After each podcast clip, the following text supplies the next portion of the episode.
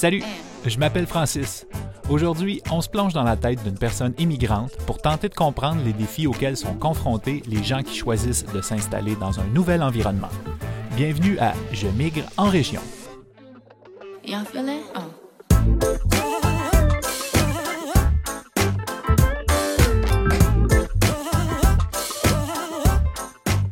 Dans le dernier épisode, on est passé de la lune de miel à la crise. Et quand la crise frappe, on sent le besoin d'en parler, de le communiquer pour trouver des solutions. L'un des premiers remèdes qui nous vient à l'esprit, c'est de revoir notre famille, nos amis, pour chercher du réconfort, pour partager ce qu'on vit. Mais évidemment, quand on est immigrant, notre famille et nos amis sont bien loin. Et ils peuvent pas toujours comprendre ce qu'on vit dans notre nouveau pays à des milliers de kilomètres. C'est incontournable, S'enraciner dans un nouveau pays, ça implique de se créer tout un nouveau réseau social. Facile à dire, mais est-ce facile de se créer un cercle d'amis quand on arrive dans une nouvelle région? C'est la question que j'ai posée à Annie Demers-Caron, professeure d'anthropologie.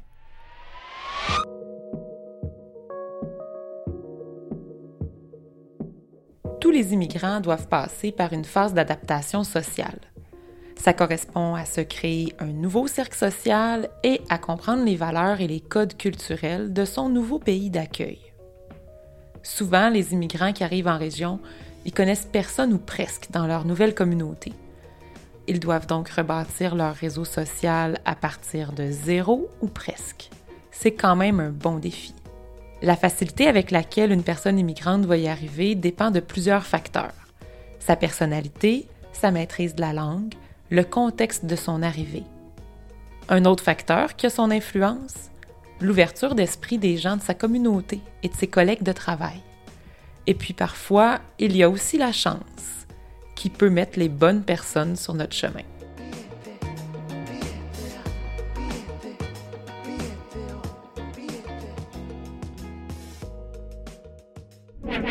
Où rencontrer des amis quand on débarque dans un nouveau pays? Au cours des premières années où j'ai habité le Bas-Saint-Laurent, j'ai profité de chaque congé pour retourner voir mes vieux copains et ma famille. Je me suis aussi assuré de tous les inviter à venir me visiter quand ils en auraient le temps. Après tout, qui n'a jamais rêvé de visiter la Gaspésie? Ils pouvaient bien faire escale à cause abscale en passant, non? Je me souviens aussi d'être envahi d'un grand sentiment de vide quand les amis ou la famille en visite repartent vivre leur vie. Je me sentais habité d'une grande nostalgie. Je retournais à mon quotidien dans l'attente de la prochaine période de vacances qui viendrait mettre un baume sur mon chagrin. Je, je comprenais pas ce que je vivais intérieurement, jusqu'au jour où je me suis dit ça me prend des amis et un réseau social ici, dans la Matapédia. Mais comment faire? Pour développer son réseau, il y a plein de façons de faire. Il faut développer plusieurs stratégies et être proactif.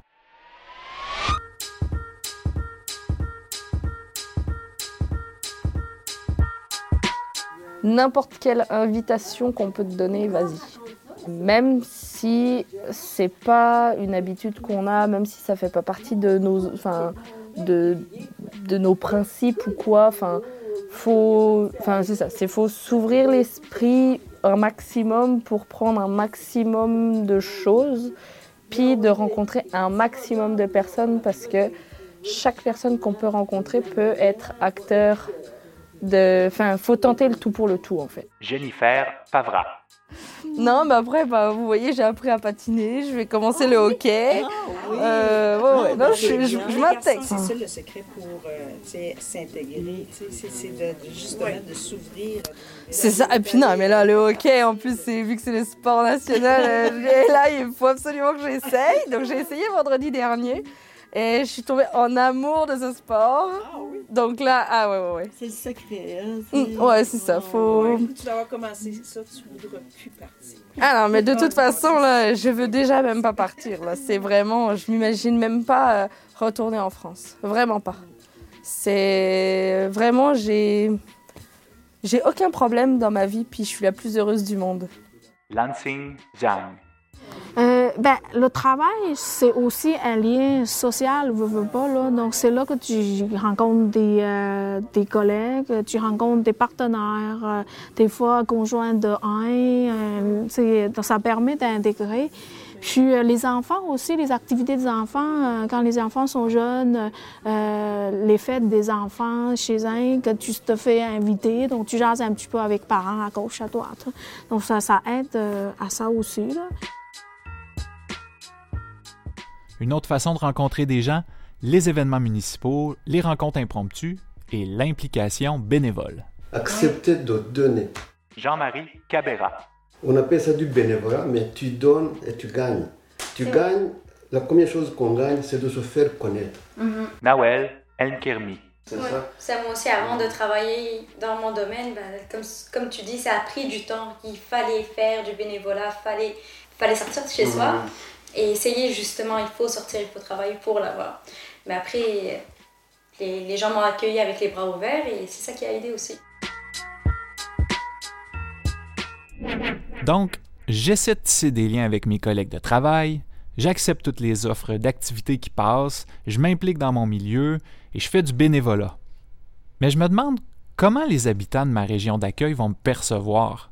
Est-ce que les Québécois des régions sont ouverts à se lier d'amitié avec des immigrants? Une chose est certaine, pour la plupart des immigrants qui arrivent au Québec, retrouver une vie sociale dynamique, eh ben, ça peut prendre pas mal de temps. Ça s'explique entre autres par notre type de culture. Au Québec, comme dans les autres pays occidentaux, on dit que notre culture est davantage de type individualiste. Ça nous distingue de certaines autres cultures qui, elles, sont davantage de type collectiviste. Je pense aux cultures des pays d'Amérique latine, d'Afrique, d'Asie, mais aussi aux cultures des Premières Nations. Concrètement, ça veut dire qu'au Québec, puisque nous sommes davantage de type individualiste, notre bulle est plus grande, puis ça peut être plus long avant qu'on laisse quelqu'un qu'on connaît pas entrer dans notre intimité. Euh, partager un repas dans notre maison, par exemple. Nos horaires sont chargés, on est souvent pressé, et dans les lieux publics, comme un autobus ou une salle d'attente, un magasin, c'est quand même assez rare qu'on va engager des longues discussions avec des inconnus. Dans les pays dont la culture est davantage collectiviste, ça peut être complètement différent. Il y a plusieurs pays où on peut se faire inviter ultra rapidement à partager un repas dans une maison. Euh, des pays où on se fait inclure très vite dans un groupe, même si on ne connaît pas les gens qui sont là. Dans les cultures de type collectiviste, la bulle des gens est plus petite. Leur relation au temps est plus élastique, ce qui fait que les rencontres sociales peuvent s'étirer sans le stress qu'on ressent quand notre horaire est trop serré. Vous voyez, c'est quand même des différences notables. Ça explique que plusieurs immigrants sont étonnés de constater que même après plusieurs mois en sol québécois, ils n'ont pas encore reçu d'invitation à partager un repas avec leurs voisins ou leurs collègues de travail. Est-ce que ça veut dire qu'on est fermé à l'autre, qu'on est fermé à la différence? Ben, pas nécessairement. Il y a plusieurs immigrants qui disent à quel point les Québécois sont chaleureux, souriants, avenants avec les personnes qui choisissent de s'établir ici. Mais c'est vrai que de percer notre bulle, de casser la glace avec nous, ça peut être un peu long. Et c'est une bonne chose d'être conscient que c'est un trait culturel qu'on a.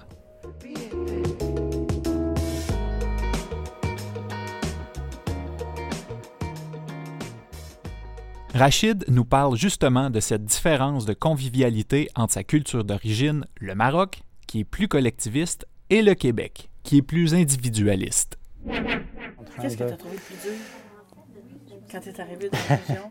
Le climat ou les gens? Non, ou, euh, Ouais, je- non, c'est. euh, si tu sais, tu arrives avec. euh, tu, tu- tu es comme éjecté dans une autre planète. Moi, au Maroc, là, je me lève à 3 heures du matin, je mets des gougounes, là, avec mon pyjama, je sors au café, je vois les amis sont encore là. Par exemple, euh, j'ai besoin de quelque chose, j'ai pas peur de déranger à n'importe quelle heure de la journée, de la nuit. C'est la solidarité, la- la- les liens sociaux là, étaient plus forts euh, là-bas qu'ici. Alors, il fallait comprendre à un moment donné que tu peux pas coller un bébé comme ça. tu- Il y a des choses là, c'est des détails comme ça que. Ouais. Même parfois, nous, euh, pas- euh, on, on s'embrasse entre les hommes, on fait les bites. Mais ça, arrive à Tim Hortons, les gens. Ah, Waouh, qu'est-ce que ça en y pensant comme il faut, j'ai l'impression que même au sein d'une société plus individualiste comme chez nous en Amérique du Nord, il doit y avoir différents degrés d'intensité. Des endroits où c'est peut-être un peu plus collectiviste. Me suivez-vous? Ben, ce que je veux dire, c'est que c'est pas tout noir ou tout blanc. Pour faire une comparaison, je prendrais le régime alimentaire d'une personne. Il y a des gens qui sont véganes, qui mangent que des produits végétaux. Puis il y a des carnivores qui mangent la viande à tous les repas. Mais il n'y a pas juste ça. Il y a toute une gamme de régimes diversifiés entre ces deux extrêmes. Certains mangent la viande deux, trois fois par semaine, d'autres non, mais consomment des œufs ou des produits laitiers. De la même manière, même si on vit dans une société occidentale généralement plus individualiste, peut-être que certains coins sont plus collectivistes que d'autres. Peut-être qu'en région au Québec, que ce soit en Gaspésie, au lac Saint-Jean ou au Bas-Saint-Laurent, peut-être que les milieux ruraux, où tout le monde se connaît, où les familles sont proches et parfois plus nombreuses, peut-être qu'on a tendance à y être plus collectiviste et par le fait même à se rapprocher un peu plus de la culture de certains immigrants? Qu'en pensent-ils, eux? La chose que j'ai trouvée ici, c'est plus particulièrement ici à Amqui, les gens sont, les gens sont d'accueillants. William Mbou. Quand tu marches dans la rue, en fait, quand moi je marche dans la rue, ça, quand je regarde les gens, les gens te regardent, ils sont sincères. C'est pas les gens te regardent, on te fixe, on dit, mais ça, c'est celui-ci, là, la peau, est différente. bon, évidemment, quand j'entre dans le supermarché, il y a une maman qui va venir. Ah, c'est comment, comment tu vas? Tu viens d'où? Elle s'intéresse à moi. Puis moi, je trouve ça vraiment. Moi, je trouve ça vraiment bien. En fait, tout le monde m'a euh, m'a collé, enfin, à savoir si j'étais bien accueillie. Si... Puis en fait, tout cette, euh, ce surplus de gentillesse, finalement, ça m'a mis sur la défensive à me dire pourquoi Jennifer Pavra. Pourquoi les gens sont pas normaux comme j'ai l'habitude de connaître en France? Parce qu'en France, finalement, on a, enfin, c'est pas que les gens sont pas gentils, mais sont moins attentionnés, sont moins soucieux de, la qualité de, l'intégration. Et là, c'est vrai que j'ai été vraiment perturbée à me dire, ouais, il faut que je me méfie de qui. Je savais plus du tout euh, quoi penser. Et puis finalement, je me suis beaucoup renfermée sur moi-même. Puis en fait, c'est ça. J'ai été beaucoup trop méfiante. C'est pour ça que je le dis, c'est que faut profiter de tout. Il y a des gens qui t'écoutent, des gens qui posent des questions par rapport à toi, des gens qui, qui s'inquiètent pour toi, qui... même si parfois ils s'inquiètent trop. Kamano. Et les gens sont vraiment accueillants. Puis à Montréal, j'avais pas ça en fait. Parce que Montréal, c'est très communautaire. Il fallait trouver ta communauté. Donc moi, j'avais du mal à trouver euh, une communauté à laquelle m'attacher. On dirait bien que ces nouveaux arrivants ont ressenti le côté chaleureux des Québécois des régions. Parce que oui, les Québécois des régions sont généralement accueillants. Mais est-ce que accueillant signifie pour autant ouvert aux différences? Parce qu'il faut garder en tête que tout ce qu'on prend pour acquis, tout ce qui nous semble normal, peut être interprété différemment par quelqu'un qui n'a pas grandi dans le même milieu les relations de travail, la conception de la famille, l'éducation des enfants, la religion et même notre rapport au temps. Si on veut analyser ça autrement, il y a deux mentalités différentes. La mentalité polycyclique et monocyclique. Ici, c'est monocyclique. Les gens fonctionnent à travers le temps. Le matin, je dois déjeuner, je dois travailler, je dois faire moi. C'est ça.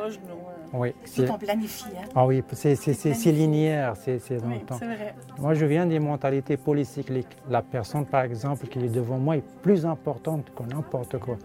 Même si j'ai un rendez-vous à telle minute avec quelqu'un, mais la personne avec devant moi, elle doit être servie avant. Ouais, vraiment pas évident tout ça. Ça prend une grosse dose de communication et d'ouverture à la diversité pour se comprendre de part et d'autre, des deux côtés c'est essentiel pour que les immigrants trouvent la place qu'ils peuvent occuper dans leur nouvelle communauté et qu'ils puissent s'épanouir. Cette responsabilité partagée sera d'ailleurs le thème du prochain épisode de notre balado.